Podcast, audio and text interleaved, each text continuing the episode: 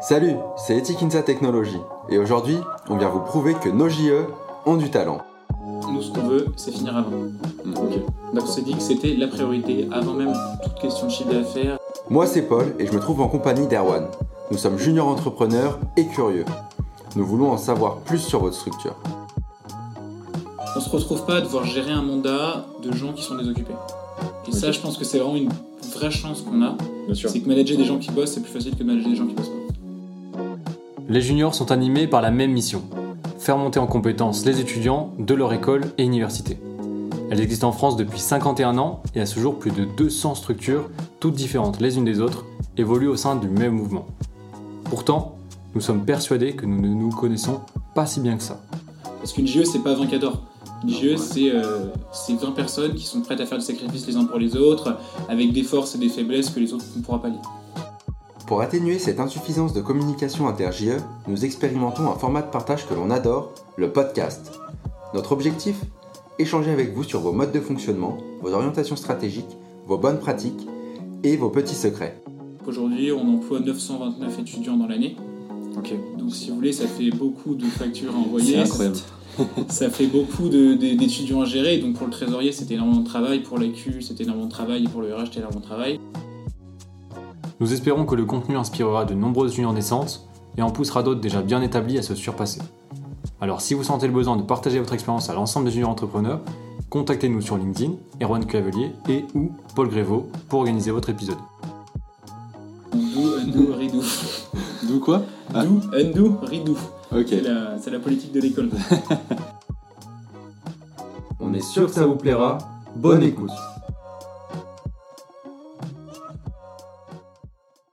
Bon bah salut Ben.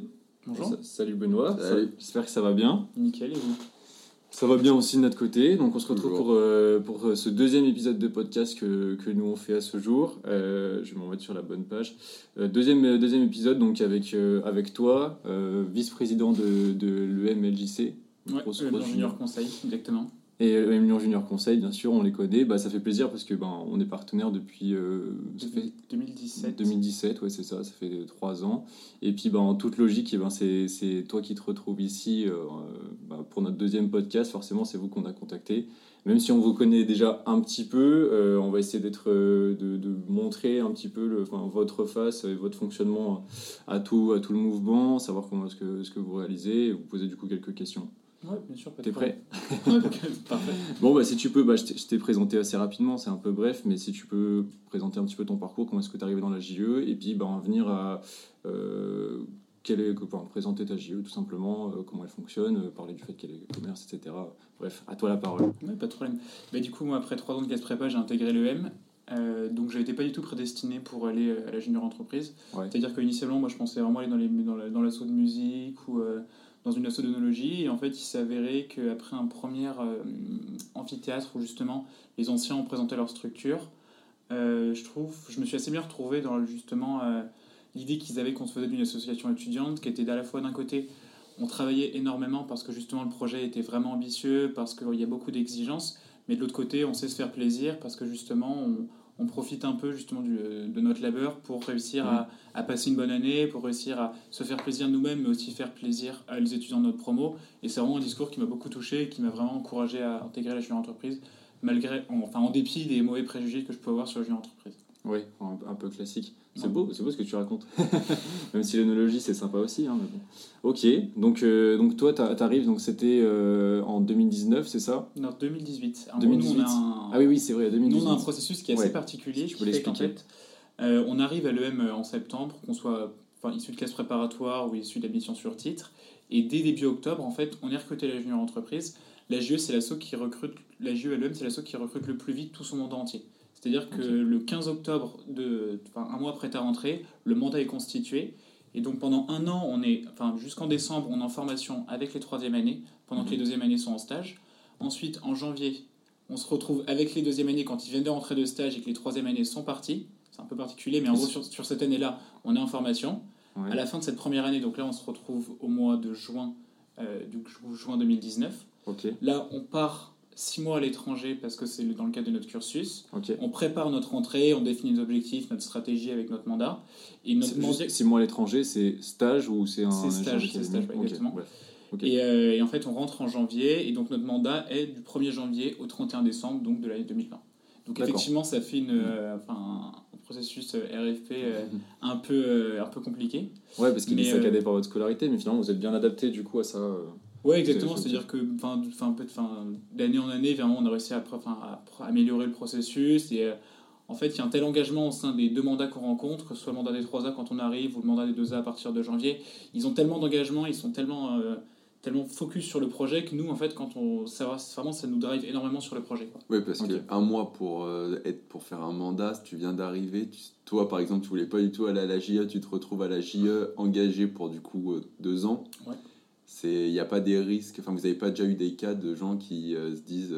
qui font le truc, qui sont dans la JE, puis au moment d'arriver en mandat, qui sont plus du tout motivés ou plus concernés ça arrive jamais Si, si, ça arrive de temps en temps. C'est-à-dire que quand on recrute un mandat de 20 personnes, on fait forcément quelques erreurs. Il y a forcément, c'est impossible d'avoir un groupe de 20 personnes totalement unis. Hmm. Mais en même temps, on réussit à chaque fois, on réussit quand même à, avoir, à souder des familles. Et le fait qu'on soit un petit groupe, en fait, ça encourage les gens qui n'étaient pas forcément volontaires à vraiment s'intégrer au projet. Quoi. Et nous, en fait, c'est justement, on a, enfin, on a un poste qui est vraiment dédié à ça, la cohésion du mandat, le RH, qui vraiment fait attention à ce qu'on réussisse à garder les 20 personnes du début à la fin. Et nous, avec Martin, quand on s'est fixé la Martin, c'est le président de l'ingénieur conseil, pour ceux qui nous écouteraient.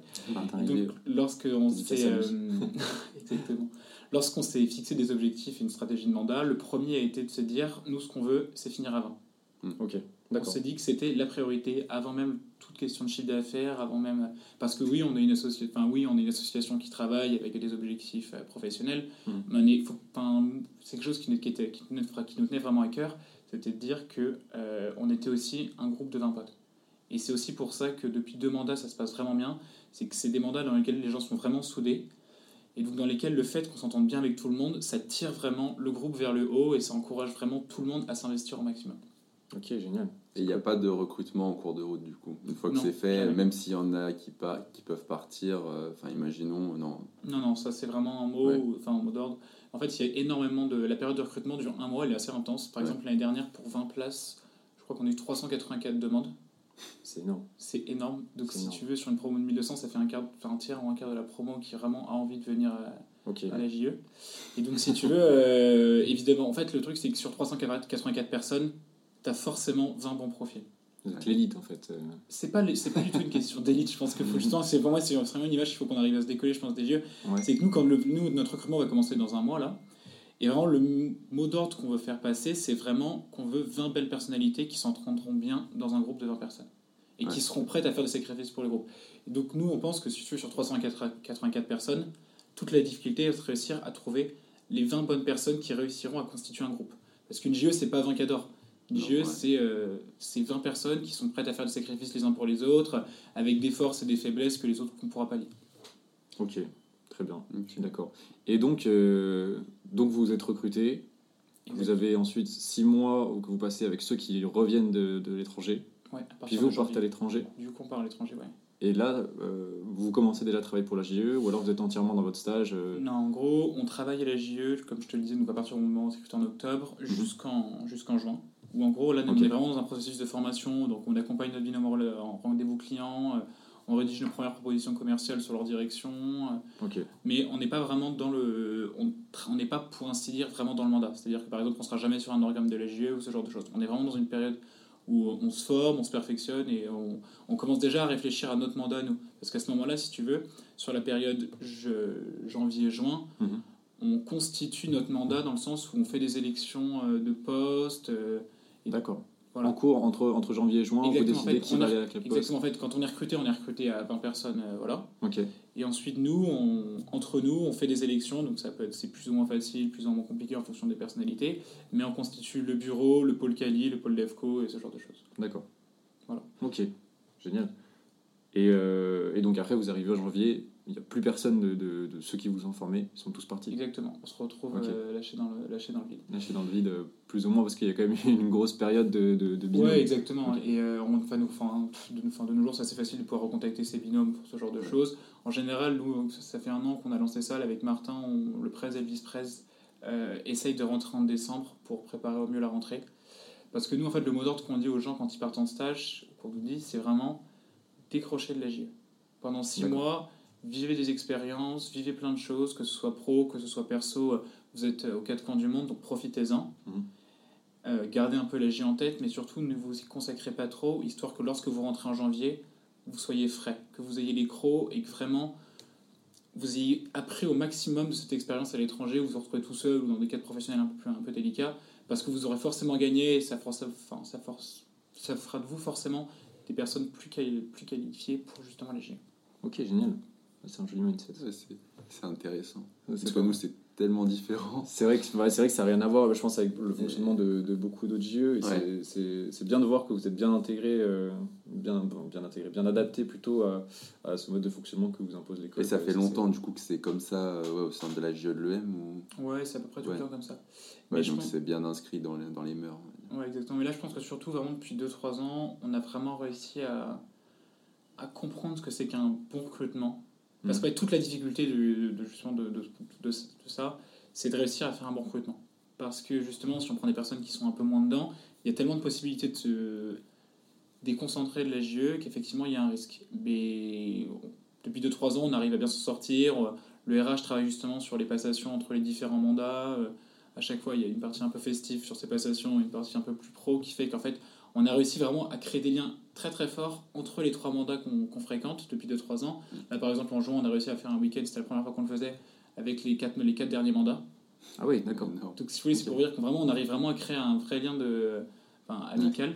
Et je pense que c'est aussi lié au fait qu'on soit des petits mandats. Quoi. Quand on est 20 personnes, c'est beaucoup plus facile que sur des mandats aussi larges que le vôtre. Parce que le quatrième mandat, là, il est sorti d'école. Du coup, le quatrième mandat, en fait, ils étaient en juin en week-end avec nous et ils attendaient les résultats pour leur CDI en septembre. Ok. Si vous voulez, ça fait vraiment. Euh, il y avait tout. Il y, a... il, y avait, 7 ans d'écart entre le plus vieux et le plus jeune. Quoi. 7 ans, d'accord. Oui, à peu près. D'accord. Oui, parce que c'est pas Entre forcément... les classes sautées et les classes... Euh, ouais, ouais. Ce genre les, de classes redoublées euh, Exactement. pour la JE ou autre. ouais, ce genre de choses, par exemple. ok, euh, c'est intéressant. Je vais continuer de parler un petit peu de la JE et de votre école, parce que c'est vrai que c'est un, peu, un peu atypique. Vous, en moyenne, on va dire, vous consacrez combien de temps à la JE Combien de temps vous pouvez consacrer par rapport à votre scolarité Enfin, je veux dire, ça vous prend combien de temps Les cours à côté, etc. À quel point tu considères que tu peux être investi dans, dans la JE quand tu es à l'EM plus que peut-être dans une autre école? Alors honnêtement, je ne sais pas si on peut le quantifier en termes d'heures, parce que si tu veux, c'est difficile à quantifier en termes d'heures, mais c'est clairement la très grosse majorité de, de notre temps. Ça, il n'y a pas à dire. Et d'ailleurs, les conseils qu'on donne aux premières années, parce qu'en fait, nous, on choisit les cours à la carte à l'EM. Oui. donc, si vous voulez, quand les, un première année nous demande justement quel cours choisir, on leur déconseille de prendre les cours les plus, notamment tu vois, les cours de finance qui sont les cours les plus, qui sont réputés pour les cours les plus exigeants. Ok. Euh, c'est, ça représente un risque. Hein. Nous, par exemple, notre mandat, je sais que, par exemple, certaines personnes, on, avait, été beaucoup à vouloir prendre des cours de, un cours de finance un peu dur. On est 1 euh, sur 8, 2 sur 8 à les avoir validés. Quoi. Ah oui, d'accord, ok. c'est, En fait, c'est que vraiment la GE nous prend un temps très très conséquent. Que ce soit sur la partie à la fois clientèle, rédaction de propal, gestion client, gestion enquêteur, gestion d'études, mhm. mais aussi sur la partie euh, pour la structure qui nous prend pas mal de temps. Parce qu'en fait, on a tous une double casquette, euh, poste plus chef de projet, voilà, qui fait que, euh, ouais, en fait, je peux pas te le quantifier en termes de temps, mais c'est incommensurablement plus important que ce qu'on consacre à nos cours ou à ce genre de choses. Ça exige réellement un investissement et une confiance dans le projet qui est vraiment important. Après, vous avez un cursus adapté sinon euh, par rapport à, des étudiants classiques de l'EM ou pas du tout? C'est juste parce que vous faites les, des choix différents de cours que vous avez plus de temps Ou est-ce que vous avez un statut spécial au sein de l'école? Non, alors anciennement, il y avait un parcours qui était un parcours associatif où justement euh, les associatifs qui, étaient vraiment investis, qui le souhaitaient, pouvaient justement avoir un parcours adapté. Euh, depuis deux ans, la politique de l'EM a changé et a été vraiment de, de procurer aux étudiants un parcours à la carte, ce qui fait que maintenant, en fait, on a une liste de 300 cours et on choisit les cours qu'on veut. D'accord. Avec une limite de 3 cours tous les deux mois. Mais euh, si vous voulez, donc c'est à nous de réussir à construire un parcours qui peut à la fois être euh, cohérent d'un point de vue, euh, enfin, d'un point de vue euh, mhm, scolaire, mais aussi d'être cohérent dans, dans, le choix dans le choix de, de projet qu'on a fait avec la GE. D'accord, ok. c'est quand même bien reconnu, bien reconnu. Et oui, tu parlais du fait que vous êtes tous, vous êtes tous votre poste, puis vous êtes tous chefs de projet, vous êtes tous amenés forcément, enfin pas forcément, mais il y a de grandes chances que vous soyez amené à rédiger des propositions commerciales, avoir cette ça, ça, on le fait tout, ça, on le fait tous, ça, il n'y a, pas de, y a aucun problème. Et par ailleurs, après, on a des pôles qui sont des postes qui sont assez similaires à tous les jeux. Donc, on a un pôle com qui s'occupe justement de rédiger des supports de com pour les événements euh, soit internes, soit externes à l'école. Mhm. On a un pôle euh, Kali qui, justement, lui, est en charge de. Euh, de s'assurer de la conformité légale de toutes les études, des documents, des rapports que l'on envoie, que d'un point de vue que ce soit pour le client, mais aussi euh, d'un point de vue légal vis-à-vis de la CNJE. Mhm. Euh, on a un pôle développement commercial qui justement lui est en charge de euh, bah, d'assurer tout ce qui est la prospection, la communication externe d'un point de vue marketing. Business development. Exactement, exactement, business development. Et voilà, on a donc un bureau qui est composé donc d'un président, d'un vice-président qui sont chargés un peu de superviser tous les pôles et d'assurer la stratégie. On a une RH qui a, un RH pardon, excusez-moi, qui se charge justement de toute la période de recrutement et qui se charge de la cohésion interne du mandat, des team building, euh, des week-ends de passation et ce genre de choses. On a euh, une secrétaire générale qui, elle, euh, a un poste vraiment stratégique parce qu'elle est en charge de faire la redistribution de toutes les études. Donc, si vous voulez, tous les contacts, tous les appels d'offres passent par elle.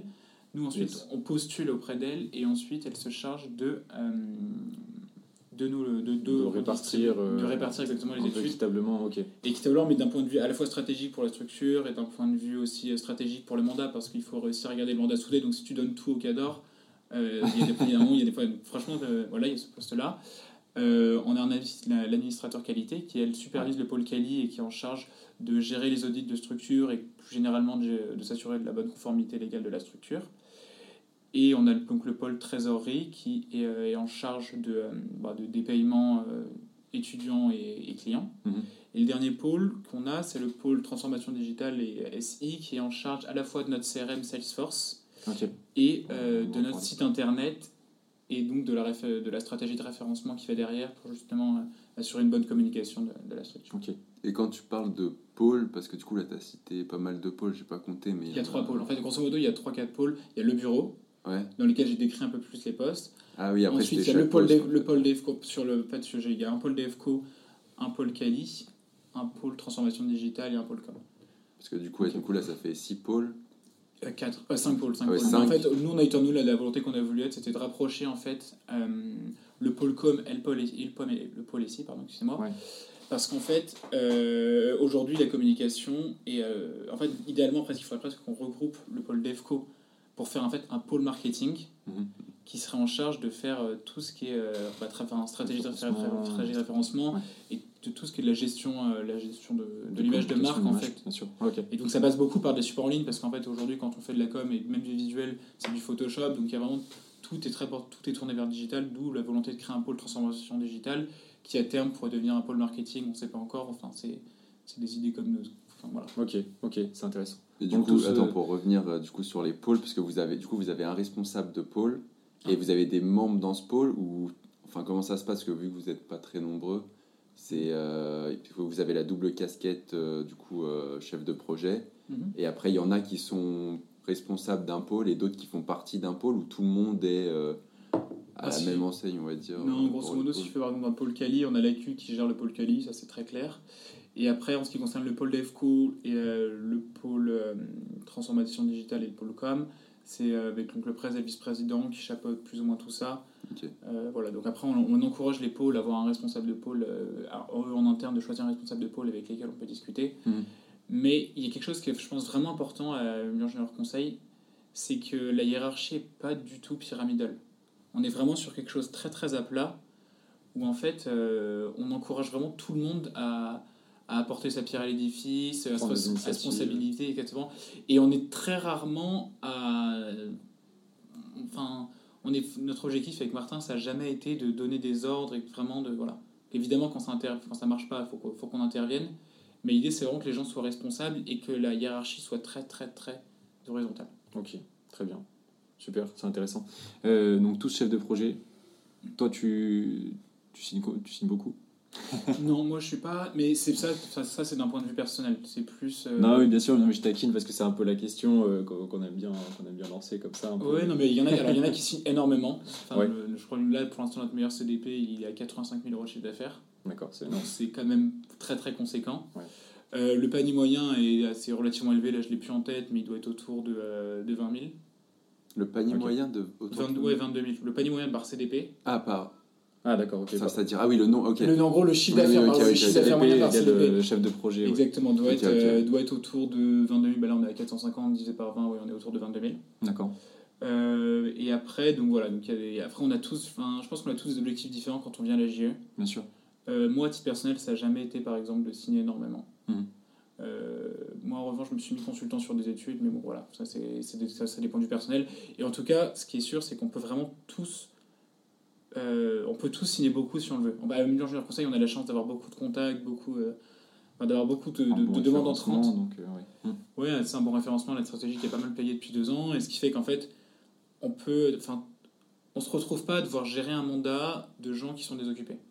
Et ça, je pense que c'est vraiment une vraie chance qu'on a, c'est que manager des gens qui bossent, c'est plus facile que de manager des gens qui bossent pas, ou qui n'ont pas à bosser.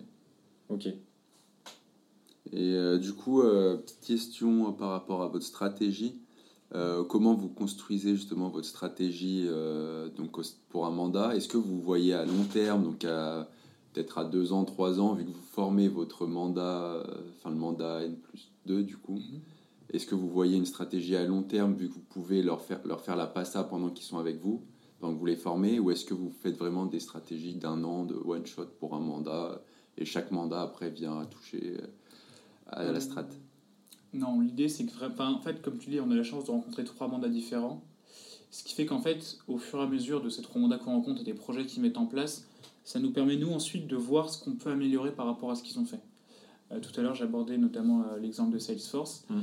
faut savoir que Salesforce, donc, c'est notre CRM. C'est Aujourd'hui, c'est, euh, CRM, c'est grosso modo un logiciel qui nous permet de regrouper et digitaliser tous les processus de l'appel du client jusqu'à la signature euh, de la proposition commerciale. C'est ça, Customer Relationship Management. Exactement. Et euh, Salesforce, c'est le leader mondial en gros. euh. Ouais, c'est ça, et c'est vraiment, en fait, c'est aujourd'hui quelque chose qui nous permet de tout digitaliser, que ce soit l'émission de factures, l'émission de, de documents administratifs, et ce qui nous permet d'avoir un bon suivi de tout ce qui se passe d'un point de vue euh, légal. Parce qu'en fait, aujourd'hui, on a pu, en fait, il y a des points bloquants qui font que si jamais des choses sont pas signées, des, voilà, ça marche pas, et donc on est bloqué. Donc, ce qui fait qu'aujourd'hui, ça a vraiment permis d'accélérer nos processus de travail. Et donc ça, ce CRM, il a été implémenté par justement le mandat qui nous a recrutés, donc le mandat 2018. Ok. Donc ça, ça a été intéressant. Donc ça a été la première étape de la digitalisation qu'ils ont voulu mettre en place. Mhm. Ensuite, le mandat qui était juste avant nous elle s'est dit bon bah écoutez maintenant qu'on a un peu que sur le, le point de vue digital on l'a bien lancé euh, donc eux ils ont dans, un, dans la première partie de l'année ils l'ont amélioré ils ont amélioré parce que je, non, parce qu'il y a encore des bugs donc il fallait un peu euh, retravailler ça. Ensuite, sur la deuxième partie de l'année, ils se sont dit qu'ils allaient justement travailler sur la communication digitale. Donc, ils ont investi dans un nouveau site internet calibré pour le référencement, en se disant qu'aujourd'hui, si on voulait faire de la com, ce serait principalement en ligne par du référencement parce que le call call, bah, c'est, laborieux, c'est pénible et ça, ça, ça intéresse personne. Mhm. Donc, ça, ça a été la- leur deuxième étape de, de transformation. Et donc, nous, on arrive en janvier, on a fait le bilan de ça. Et on s'est dit comment est-ce qu'on peut encore améliorer euh, ce processus de, de digitalisation qui n'est pas encore optimal? Mhm. Donc, euh, on a entamé en début janvier quelque chose qui, était en- qui traînait en fait de- depuis deux ans dans le mandat qu'il fallait faire mais que personne n'avait encore fait. C'était euh, l'auto- l'automatisation via Salesforce du processus de, de clôture. Donc, grosso modo, c'est lorsque l'étude est finie, comment est-ce qu'on fait pour euh, clôturer l'étude d'un point de vue administratif et pour déclencher le paiement des, des étudiants? Parce qu'en fait, aujourd'hui, on se retrouve avec énormément de travail pour le trésorier. Il faut savoir qu'aujourd'hui, on emploie 929 étudiants dans l'année. Donc, si vous voulez, ça fait beaucoup de factures à envoyer. C'est incroyable. Ça fait beaucoup d'étudiants à gérer. Donc, pour le trésorier, c'était énormément de travail. Pour l'AQ, c'était énormément de travail. Et pour le RH, c'était énormément de travail. Oui. Et donc là, nous, ça a été- on, a, cont- on a contacté notre développeur. On lui dit bah, écoutez, on a, on a discuté avec tous les pôles. On a réfléchi euh, à comment est-ce qu'on pouvait mettre en place ces specs. Et donc là, on, va, on devrait lancer bientôt, justement, euh, une des dernières étapes euh, de l'automatisation de notre structure d'un point de vue digital. Donc après, justement, là, ça va être un peu la fin d'un cycle voir comment est-ce qu'on peut faire pour, euh, pour continuer dans cette stratégie digitale, voir s'il n'y a pas des possibilités pour, euh, par exemple, digitaliser, des rendus clients ou digitaliser, enfin, créer de nouveaux produits digitaux. Ou alors, est-ce qu'on n'entamerait pas un nouveau cycle sur 2-3 ans de... Aujourd'hui, si, je sais pas, si vous avez des idées à nous partager, euh, des preneurs. Mais voilà, l'idée, ça va être aussi de discuter avec le nouveau mandat qu'on va recruter, de voir si ce serait pas le moment de lancer un nouveau cycle, d'autant plus que le climat actuel va peut-être nous encourager à, à nous tourner vers d'autres services, Ouais. tout ce genre de choses. Du coup, c'est plutôt long terme. De Et donc en fait c'est plutôt long terme, mais en même temps on voit un peu ce qui se passe. C'est-à-dire que là en plus on parle de la stratégie à long terme, mais il y a aussi une stratégie euh, de mandat qui, qui, qui est concrètement comment est-ce qu'on va faire pour réussir notre année? Et vous, vous l'avez construit comment justement cette stratégie? Donc déjà en s'inspirant de ce qui s'était fait les années précédentes sur l'année. Donc en fait, on, on, le décompose souvent par, par trimestre. Bon, c'est pas très original. Mais en gros, on se dit que de janvier à mars, nous, notre volonté, c'était vraiment de réussir à lancer l'année, bah, lancer l'année et donc à lancer le groupe. Donc, euh, c'était vraiment d'accentuer vraiment la volonté sur le chiffre d'affaires. Je suis en gros sur la partie euh, janvier, juin, on met vraiment l'accent sur euh, le chiffre d'affaires, sur réussir à lancer la structure d'un point de vue business. Mhm. Ensuite, justement, à l'été, on, on, revoit les budgets qu'on avait prévus euh, pour voir si justement il faut les baisser ou les revoir à la hausse en fonction du chiffre d'affaires qu'on a réalisé. Ok. Vous avez dû les revoir à la baisse euh, pour, avec le Covid ou ça s'est passé comment bah, Pas tant que ça, parce qu'en fait, si tu veux, on, a, on, reste quand même sur un très gros chiffre, on va rester sur un assez gros chiffre d'affaires cette année. Mhm. On est sur un objectif là pour l'année à 750 000, donc on reste quand même sur, des très, enfin, sur quelque chose de très correct. En fait, on a eu un très gros mois creux euh, en avril. Mars, on a eu de la chance parce qu'en fait, on a signé une très grosse étude juste avant le confinement, du coup, ça a dopé notre mois de mhm. mars. Euh, avril, euh, voilà, avril, on, on, a eu un gros creux, mais on a eu euh, un creux, mais un peu moins gros creux qu'en avril. Et puis en mhm. juin, c'est très bien reparti. Et en été, on a fait un super été. On n'a pas du tout arrêté de l'été. Du coup, on, a pas, on a eu la chance de ne pas avoir été amené à baisser les, les, les budgets. Ouais, D'autant plus que si tu veux, en fait, on avait des dépenses qui n'ont pas été, pas été faites. Bien sûr. Du, coup, du coup, tout est équilibré. Donc voilà. Et donc, en, en juin, on revoit les budgets. Et sur la deuxième partie de l'année, en fonction des budgets qui nous restent, mhm. Euh, on redéfinit la la stratégie, voir si on veut plus lecter structure, des idées de projet, ou justement là on encourage tout le monde à participer, ou si on continue à, à, l'axer sur le business pour être sûr de, rendre à la fin de l'année une structure viable. Parce que du coup, le pendant de, de Salesforce, c'est qu'on a des frais de structure qui sont assez importants et qu'il faut réussir à justement équilibrer. Quoi. Ok. Vous avez des, objectifs pour, euh, pour ce mandat en termes de, de CA, de, des prix euh, aussi de la CNGE, d'études euh, donc, votre stratégie directement, une, comme une, vraiment l'objectif de votre mandat En termes de chiffre d'affaires, comme on te l'avait dit, on était sur 750 000. On a dû plus ou moins l'avoir à la hausse, à la baisse. Euh, initialement, on a commencé le mandat avec un objectif qui était. Bah, C'était un non-dit, mais si tu veux, ça faisait. Euh, l'année dernière, ils ont vraiment flirté avec le million, donc on s'était dit inconsciemment, voilà, on avait ça en tête. Nous aussi, d'ailleurs. Le, le, climat actuel a fait qu'on ne pouvait plus revoir ce genre de. que c'était plus possible de viser ça. Et donc on avait, mais là finalement en fait vu le mois, vu l'été qu'on a eu et vu la dynamique qu'on a en ce moment, on se dit que 750 000 ce serait quelque chose de bien. Et finalement ce sera le record, enfin, on battra le record de ceux qui nous ont recrutés. Et c'est un peu l'objectif quoi, c'est un peu il y a un petit challenge interne de se dire euh, on fait mieux que ceux qui nous ont recrutés. Ouais bien sûr. Exactement. En ce qui concerne euh, les projets, donc là comme je te disais on avait un projet en interne qui était l'automatisation de la de, de la JE, euh, on a signé un partenariat avec un, un, un business angel euh, lyonnais, euh, justement avec pour objectif euh, d'accompagner des gens dans leur levée de fonds. Pour avec, comme, comme je l'expliquais pendant la.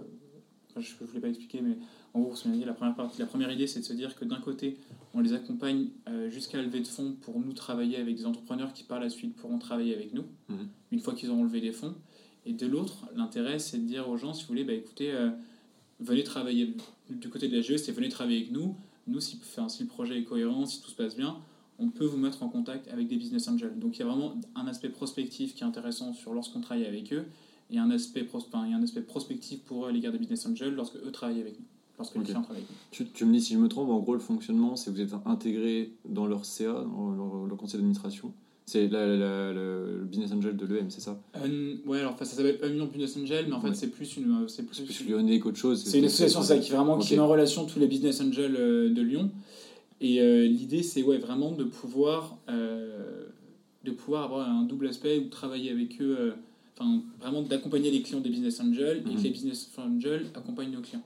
Sachant qu'entre tout ça, il y a nous et donc il y a Monsieur Roussillon, qui est justement celui qui gère cette association, qui est en charge de faire des suivis réguliers des projets qui, qui l'accompagnent jusqu'au lever de fonds pour optimiser leurs chances de, de réussite. Ok, super. Vous accompagnez comment à la levée de fonds? Parce que est-ce que vous réalisez une étude, par exemple, je sais pas, un business plan pour, euh, pour présenter à des potentiels investisseurs? Ou est-ce que c'est plus euh, vous accompagner, vous conseiller sur certains, certaines choses qui sont déjà faites? C'est quoi votre rôle Ce qui se passe, c'est que si tu veux, en fait, donc, le processus, le processus tel qu'il est aujourd'hui, c'est euh, donc les business angels, donc Monsieur, Rossi, enfin, Monsieur Roussillon et son business angel et ses collègues rencontrent des entrepreneurs lors d'une journée. Ils sélectionnent quelques projets. Ensuite, sur ces quelques projets, ils font des réunions hebdomadaires ou bi-hebdomadaires pour justement s'assurer du bon déroulement du projet jusqu'à une soirée de levée de fonds. Et donc nous, l'idée aujourd'hui, c'est de maximiser le nombre de réunions. Donc nous, on va prendre part à ces réunions pour justement accompagner juste le, client jusqu'à jusqu'à la levée de fonds, pour justement l'aiguiller sur là où on pense qu'il pêche, là où on pense qu'il faut qu'il accentue, là où on pense que c'est bien, pour que justement, euh, lorsque M. Roussillon et ses collègues soient, euh, rencontrent le, client, euh, le projet avance le mieux possible. Et donc, ensuite, on arrive jusqu'à la levée de fonds, et donc là, le projet est présenté devant pas mal d'investisseurs lyonnais pour justement voir si le projet est viable et combien est-ce que ces gens peuvent lever de fonds. Et nous, notre idée, c'est vraiment pas de euh, faire des études de marché, faire des business mais plus d'apporter un regard critique sur ce qui se fait actuellement. Du conseil, euh, plus Exactement. Pour qu'ensuite, en fait, juste après la levée de fonds, mm. si jamais le projet est intéressant, ils puissent travailler avec nous, que ce soit sur des études de marché, sur des business plans, sur des plans de com, exactement. Voilà. D'où l'aspect prospectif dont je vous parlais euh, précédemment. Ok. Ok. Génial, c'est cool. C'est cool. Bon, on verra ce que ça donne. Pour l'instant, en fait, le premier cycle devait, devrait commencer début septembre, début octobre. D'accord. On a signé le partenariat en, avril, mais comme tu t'en doutes, de fonds au mois de, mois de mai, c'était pas. on avait vu plus malin, quoi. Euh, on devrait commencer à peu près là, bientôt la, la, septembre, octobre. ok Donc à voir, on va voir si l'expérience fonctionne bien. Donc euh, on a un cycle de deux mois voir, pour, pour essayer voir ce que ça donne. Ok.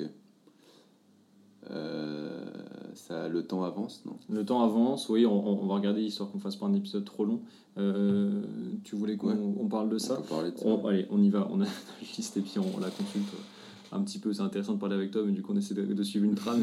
comme tu balances un peu entre tours, tous les éléments ils sont, tous les éléments donc c'est parfait. voilà, voilà on fait la discussion avant tout. Euh, on voulait parler de, de, de, votre cœur de métier, donc bah, le, bah, la réalisation, on va dire, enfin le, moment où vous faites du business, parce que vous faites, enfin, vous faites énormément de choses, des études de marché, des business plans, etc. Mais vous faites un truc aussi beaucoup, euh, bah, c'est des, enquêtes. Vous avez beaucoup d'enquêteurs que vous lancez sur, sur vos projets. Et donc forcément, comme tu dis, ça génère beaucoup, beaucoup de consultants, beaucoup d'activités. Comment ça se passe de, ce point de vue-là? Comment est-ce que vous voulez recruter ces consultants? Euh, Alors du coup, là, pour euh, différencier un peu ce que, ce que tu as dit, oui. en gros, les, les études terrain, sont vraiment euh, le cœur de métier des études de marché, des business plans et euh, des plans de communication et toutes les études qu'on fait. C'est vraiment des outils mmh. qu'on utilise. Euh, donc ensuite, suite à ça, si tu veux, il y a deux types, on recrute deux types d'enquêteurs, bon, un peu comme dans tous les jeux. Donc on a d'un côté les enquêteurs, de l'autre les consultants. Les enquêteurs, c'est ceux qui vont être amenés à administrer les questionnaires, à effectuer les audits, tout ce genre de choses. Mmh. Le consultant derrière est amené à faire les retraitements statistiques, les recherches documentaires, et tout l'aspect enfin, tout l'aspect vraiment réflexion, vraiment réflexion pure qui permet d'émettre les recommandations pour nos clients. Donc, en ce qui concerne les enquêteurs, ce qui se passe, c'est qu'en général, euh, on poste des annonces sur, une groupe, sur le groupe Facebook de la, de la JE. Euh, donc, sur des, sur, des, sur des enquêteurs, ça dépend un peu des études parce qu'en fonction de leur degré de difficulté. Veuillez nous excuser pour la gêne occasionnée. Un camion passe en fond pendant une petite minute. Merci votre compréhension. Parfois, on recherche des gens qui ont prioritairement des contacts dans les secteurs visés. Par exemple, je me souviens d'une étude, euh, je crois que c'était l'année dernière. En gros, il fallait interviewer des professionnels d'aérosols dans les ports. Donc, si tu veux, c'était vraiment des profils très très précis. Et donc là, lorsqu'on cherche les enquêteurs, on cherche des gens qui ont dans leur entourage euh, les contacts, parce qu'en fait, c'est des personnes qui sont très dures à cibler. Et grosso modo, si tu les appelles au pif, tu auras un taux de retour qui sera vraiment euh, négligeable. Euh, ensuite, on a les études terrain qui sont, enfin, qui sont assez faciles, où là, grosso modo, c'est plus ou moins, euh, on regarde, enfin, c'est le premier, premier arrivé, premier servi, parce qu'en fait, il y a beaucoup de demandes. Enfin, par exemple, cet été, j'ai réalisé une étude sur le vin, où grosso modo, il fallait interviewer des gens, de, des gens de leur famille. L'œnologie. T'es de Bourgogne ou euh, C'est vrai. Non, mais, mais du coup, si tu veux, il fallait interviewer des gens de leur famille, donc là, c'était extrêmement facile, et donc c'était un peu au plus rapide. Ouais. Ensuite, en ce qui concerne les consultants, qui eux vont être amenés à faire les retraitements statistiques, les analyses qualitatives et ce genre de choses, euh, là, le processus est plus complet parce qu'en fait, on leur c'est là-dessus que va résider la qualité, la qualité de l'étude qu'on va rendre. Donc, en général, ce qui se passe, c'est qu'on poste une annonce, toujours sur la même plateforme, en disant aux gens qu'il faut qu'ils postulent euh, par mail euh, avec leur CV et une lettre de motivation de manière très professionnelle. nous, on fait un premier screening où on on évacue justement les, candidats qui sont pas forcément pertinents. Ensuite, il y, a, des phases d'entretien où justement on essaie de challenger le consultant pour savoir si, en fonction de ses expériences, en fonction de sa motivation, euh, on pense qu'il va coller, et après, en fonction des chefs de projet, euh, soit on soumet par exemple les deux ou trois derniers candidats au client pour savoir lequel il préfère, soit on, justement on fait le choix nous-mêmes. Mais tu vois, par exemple, moi j'ai C'est pas trop long ça? Bah, C'est un peu long, mais si tu veux, fait, c'est tellement primordial dans la qualité de l'étude que mhm. c'est vraiment. en fait, c'est là-dessus que tu peux réussir ou rater une étude. C'est dans le choix du consultant. Et tu vois, pour te dire, moi par exemple, j'étais, enfin, on a été contacté par un gros cabinet, euh, enfin une grosse entreprise de BTP en France qui voulait absolument euh, un consultant avec un double profil ingénieur BTP génie civil. Donc si tu veux, c'était quand même un profil extrêmement précis. Et donc j'ai, c'est là où en fait, je pense qu'il fait une grande force de notre genre entreprise, c'est que de par les doubles diplômes qui sont euh, à l'école et de par la diversité des profils qu'on a dans l'école, on a une quantité de consultants possibles qui est vraiment important. Et donc moi, si tu veux, je me suis retrouvé avec euh, deux consultants qui étaient à l'EM et qui, avant l'EM, avaient fait un diplôme dans une école d'ingénieur en génie civil BTP. C'est incroyable. Tu vois ce que je veux dire? C'est pour te dire que j'arrive à tout. C'est ça. Et donc, si tu veux, bon, l'étude n'a pas signé derrière, mais euh, en tout cas, le client était vraiment satisfait. Et ça m'a permis. En gros, le profil qui, qui recherche. Ouais, parce que les profils étaient carrés, parce que tout. Euh, enfin, en fait, les gens avaient vraiment tout ce qu'il fallait. Et en fait, grosso modo, on trouve toujours des profils qui correspondent aux besoins du client. Et je pense que c'est là-dessus notre plus grande force. Ok. Et ça, c'est lié aussi en fait à la politique de l'école qui est de vouloir euh, mixer au maximum les profils avec une grande quantité de mis sur titre plus que dans les autres écoles et euh, d'avoir des grosses promotions. donc ça, on en bénéficie directement. Et en plus, une grosse variété, puisque vous avez tous euh, en fait une formation un peu différente en fonction Oui, exactement. Si tu veux, en fait, on a 500 prépa, donc eux, grosso modo, ont des profils assez similaires. Mhm. Mais à côté, on a 500 admis sur titre qui viennent d'IUT, vraiment d'école de pharmacie, enfin vraiment de partout, ce qui nous permet vraiment de pouvoir répondre à, à des besoins vraiment précis. Là, j'avais une étude avec un laboratoire médical où, en gros, euh, j'ai pu trouver une consultante qui avait fait 6 ans de médecine avant d'arriver à l'EM. Elle était chirurgienne en fait. D'accord. Juste pour aller venir à la junior et faire des études en tant que consultante. C'est vraiment là-dessus. Euh, et, ça, c'est impressionnant. Et comment vous arrivez, vous arrivez à recruter sur le groupe Facebook? Vous avez autant de monde et donc du coup, c'est pas bah, compliqué d'avoir ce profil Ouais, en fait, si tu veux, des, en fait, quand les gens rentrent en début d'année, on les encourage à venir sur la plateforme. Mhm.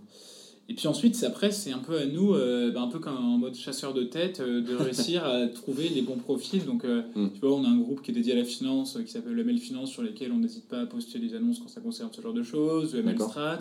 on contacte les anciens de la structure de la GE pour voir s'ils n'auraient pas en tête des profils qui pourraient. Enfin, des anciens qui ont 2-3 ans plus et qui ont quitté le mandat mais qui sont encore à l'EM, qui auraient des idées de profils qu'on pourrait recruter.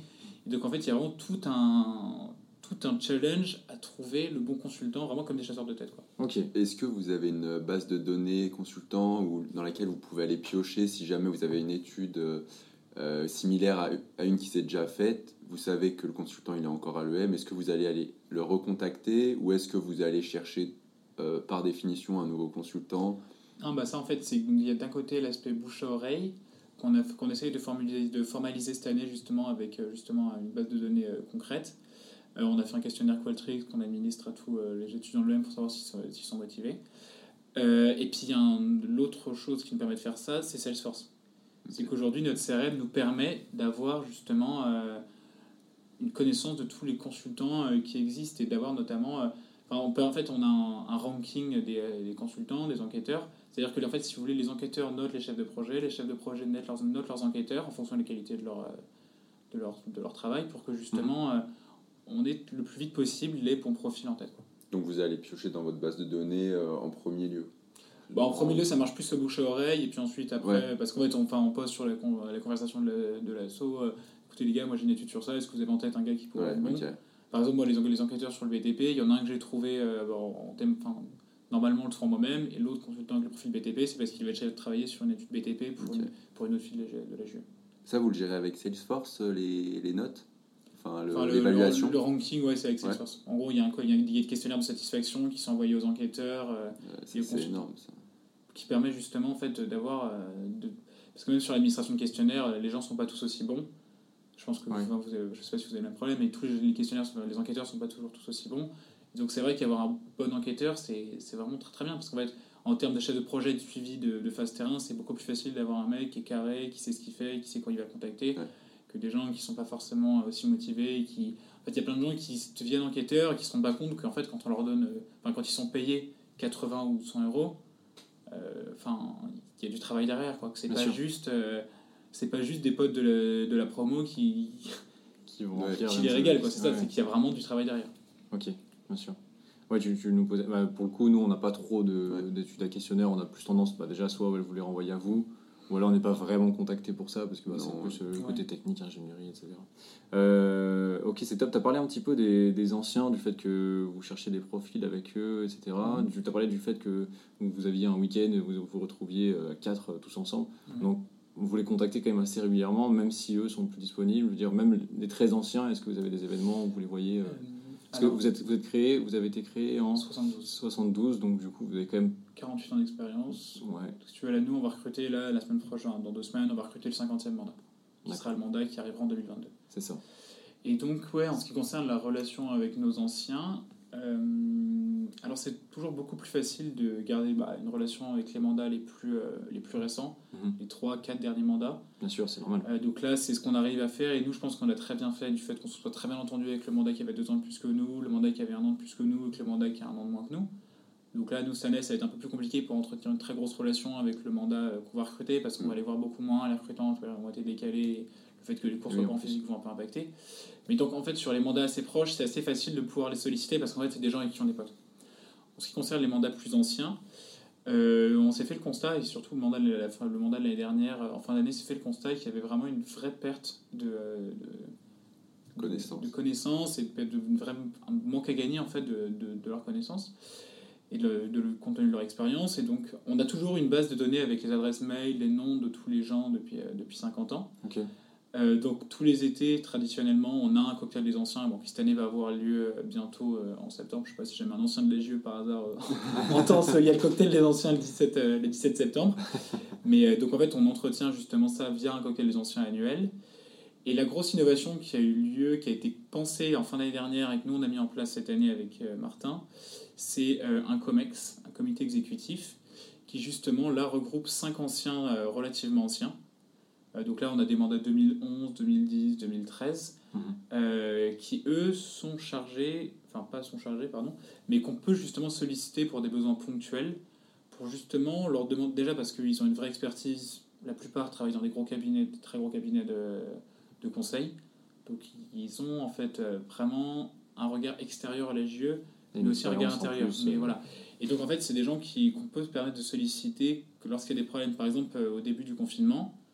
Euh, c'est vrai, quand il a fallu qu'on réfléchisse à la suite de l'année, avec Martin, on a fait appel à eux pour savoir comment est-ce que euh, on pouvait imaginer la suite de notre année, que ce soit d'un point de vue euh, commercial, des produits qu'on pouvait commercialiser, comment on pouvait le faire, mais aussi d'un point de vue RH pour réussir à garder un mandat vraiment soudé. Parce que par exemple, dans le COMEX, il y a un ancien président d'il y a deux ou trois ans, bah, c'est celui qui avait signé d'ailleurs le partenariat avec Ethic, euh, Elliott, des viols. Et en gros, lui, il avait eu un mandat assez compliqué d'un point de vue RH, donc il avait des conseils à nous donner sur comment faire pour garder le mandat soudé.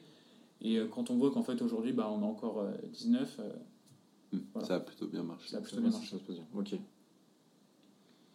Hmm. On, on va accélérer, on voit qu'il y en a à Ouais. 40 minutes, mais bon, On a- va dernière petite question peut-être? Ouais, on, on va peut-être la dernière. ouais. Et sachant que tu en as quand même pas mal parlé avec Salesforce, euh, cet outil un peu magique qui a l'air de faire beaucoup de choses, euh, on voulait parler un peu de vos outils euh, de prédilection. Donc est-ce qu'il y en a d'autres que vous utilisez euh, sans- enfin, à part Salesforce quoi? Bah ouais, enfin, Salesforce, c'est pas réellement, enfin, c'est pas vraiment un outil, c'est plus quelque chose qui nous accompagne du début à la fin de l'étude, mais c'est pas quelque chose qu'on C'est votre ami. Ouais, exactement, Salesforce, c'est mon ami. enfin, pas tout le temps, parce que parfois, le- enfin, parfois on appelle le, le responsable le responsable Salesforce, ouais, mec, j'arrive pas, ça marche pas, il y a des Ah problèmes oui. de corps, c'est la galère. Après, moi, je suis pas très bon sur Salesforce, mais. mais ouais, c'est pas toujours notre ami. En pratique, ça nous aide beaucoup quand même. Ouais. Mais sinon, en termes d'outils, ce qu'on utilise, notamment pour les études de terrain, c'est un logiciel qui s'appelle Qualtrics, qui nous permet en fait d'administrer des questionnaires et euh, qui est en fait un, un outil extrêmement performant, que ce soit dans la création de questionnaires, parce qu'en fait, il offre une diversité de questions, de tournures de questions et de modes de réponse qui est vraiment intéressant. Donc, on a soit des réponses textes, des réponses chiffrées, on peut présenter des photos et demander aux gens de cliquer sur les, les- la partie des photos qui les attire le plus, euh, mettre des classements en fonction classer de 1 à 5 les choix suivants. Donc ça, c'est sur la partie questionnaire. Aussi sur la partie retraitement statistique, l'outil est très très performant et permet aujourd'hui de faire des retraitements statistiques d'une très bonne qualité. Pour en avoir fait un cet été, honnêtement, c'est beaucoup, beaucoup, beaucoup plus facile à prendre en main que lorsqu'on t'exporte une base de données euh, de réponses et que tu dois les retraiter derrière sur Excel. Quoi. Donc ça, c'est vraiment un outil qu'on utilise beaucoup. Qui est Pour les payant, études, surtout. Qui est qui gratuit. est payant. donc qui est payant. La plupart des... C'est en fait l'avantage, et c'est je pense une grosse spécificité de l'ingénieur conseil, c'est qu'on fait un gros chiffre d'affaires, mais derrière, en fait, on le réinvestit beaucoup pour justement améliorer la structure.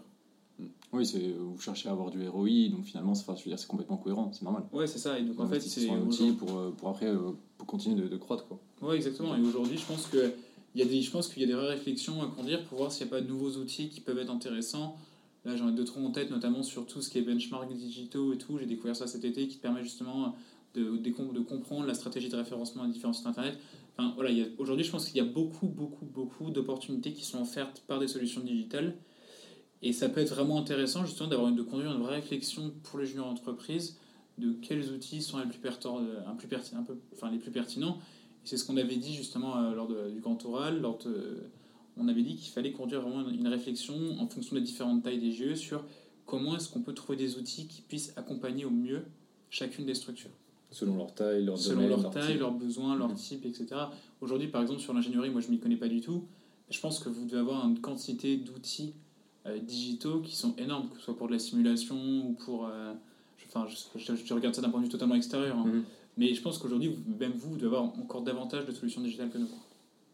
Oui, oui, en, en fonction des besoins, non, c'est vrai. Ok, donc Qualtrics, Salesforce. Qualtrics, Salesforce, grosso modo, c'est vraiment ce qu'on utilise euh, le Pour communiquer entre vous, vous Communication, avez. Pour euh, communiquer entre nous, non, ça on est assez, euh, comme je dis, vu qu'on a une, vu qu'on a une, une stratégie de mandat qui est assez horizontale, on a une, il y a des conversations de pôle, le Messenger fonctionne très bien. Et après, le- les dernières choses, c'est qu'une grosse, grosse partie de notre travail euh, consiste à faire de la recherche documentaire. D'accord. Et donc ça, c'est grâce aux bases de données qui nous sont offertes par l'école euh, à tous les étudiants. Et aujourd'hui, nous, on, on a accès vraiment à une, donne- une quantité d'informations qui est énorme, que ce soit par des bases de données comme Xerfi, qui proposent des études de marché euh, sur lesquelles on peut s'appuyer pour justement après trouver des solutions concrètes pour les clients, mais aussi sur des bases de données comme Diane+, qui nous permettent euh, d'exporter des bases d'entreprise pour, faire, pour euh, justement euh, faire des listings et ensuite essayer d'affiner les stratégies de communication, faire des audits pour essayer de comprendre quelles sont les cibles et les concurrents majoritaires.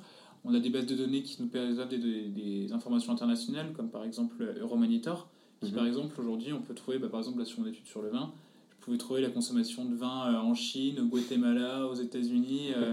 donc si vous voulez, c'est vraiment des, des, des, des outils auxquels on- sur lesquels on ne peut pas se passer. Et, euh, et voilà, je pense que c'est les trois, grosso modo, on a des données internationales, on a évidemment accès à toutes les données, à toutes les données de presse spécialisées, euh, qui aujourd'hui sont une vraie plus-value via la base de données DELF offerte par. D'accord. Euh, Mais ça, ça c'est digitalisé euh, directement aussi par par- ça c'est digitalisé. En gros, on a une plateforme via l'école qui s'appelle le Learning Hub. Et en gros, c'est vraiment une base de, enfin, c'est vraiment une barre de recherche. C'est un Google des bases de données. Quoi. Top. On c'est cool. tape euh, études vin euh, ou études euh, fromage de chèvre Cotentin et, on, souvent, Xerfi, et honnêtement Xerfi c'est vraiment une base de données qui offre une quantité d'informations énorme.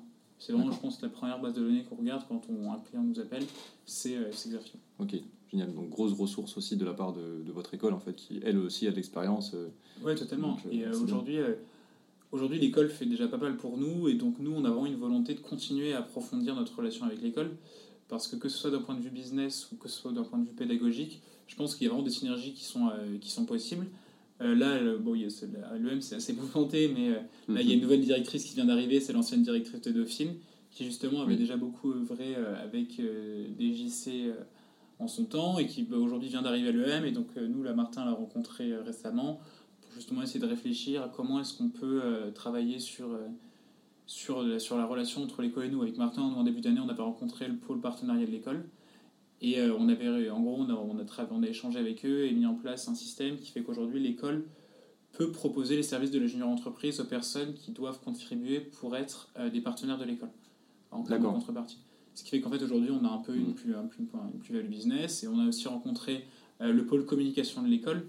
Euh, parce qu'aujourd'hui, euh, par exemple, je crois que le site, le site web de, de Milan Business School, c'est un site qui est vu euh, 700 000 fois par mois.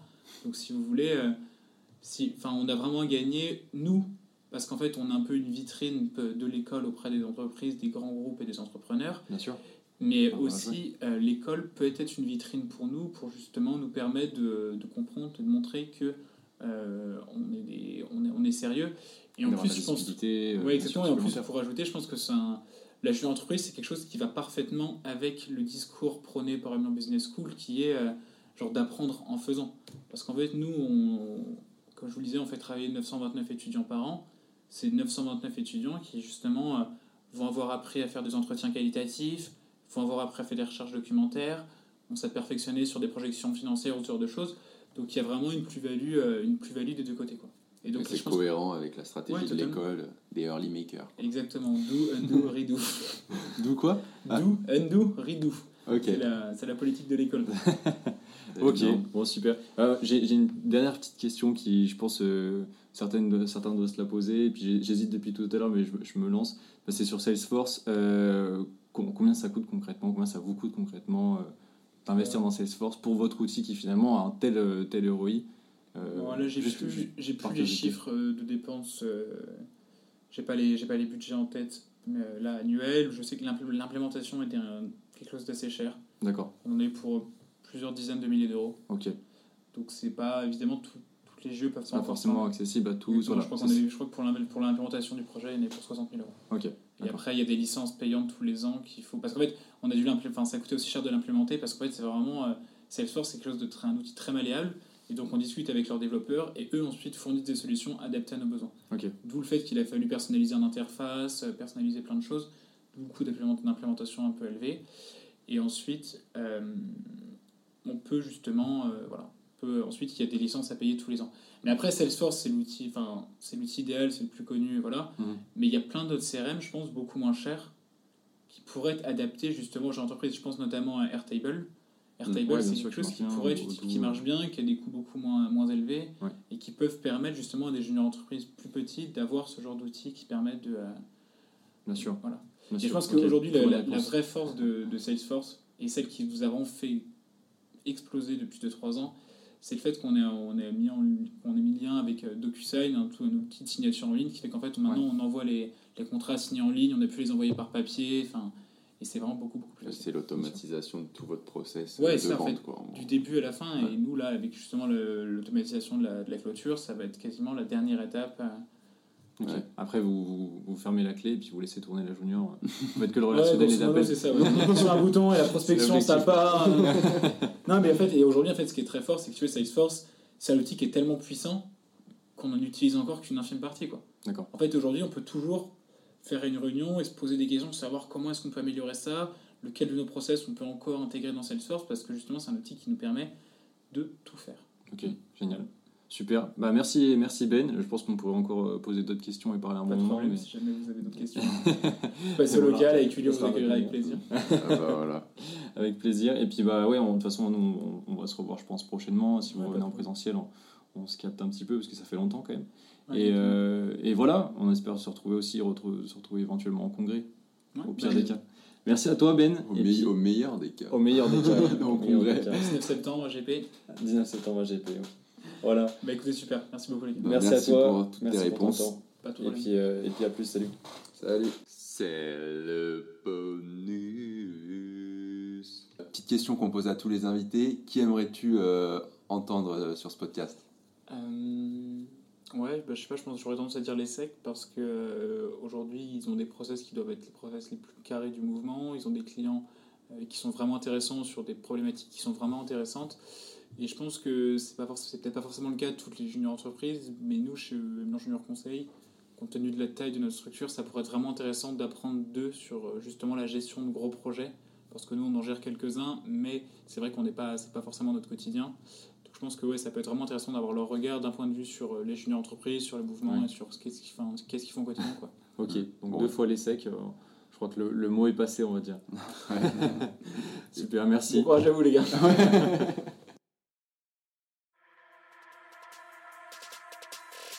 Merci d'avoir écouté cet épisode jusqu'à la fin. On espère qu'il vous a plu et si c'est le cas, n'hésitez pas à mettre 5 étoiles, à partager au sein de votre JE et à nous laisser un avis sympathique, ça fait toujours plaisir. Ça nous aidera en plus beaucoup pour le référencement et pour faire connaître le mouvement à encore plus de monde. Aussi, si vous souhaitez partager cet épisode sur les réseaux, n'hésitez pas à nous mentionner, on vous fera une belle dédicace. Notre dernier message à vous faire passer, continuez de vous engager dans notre mouvement.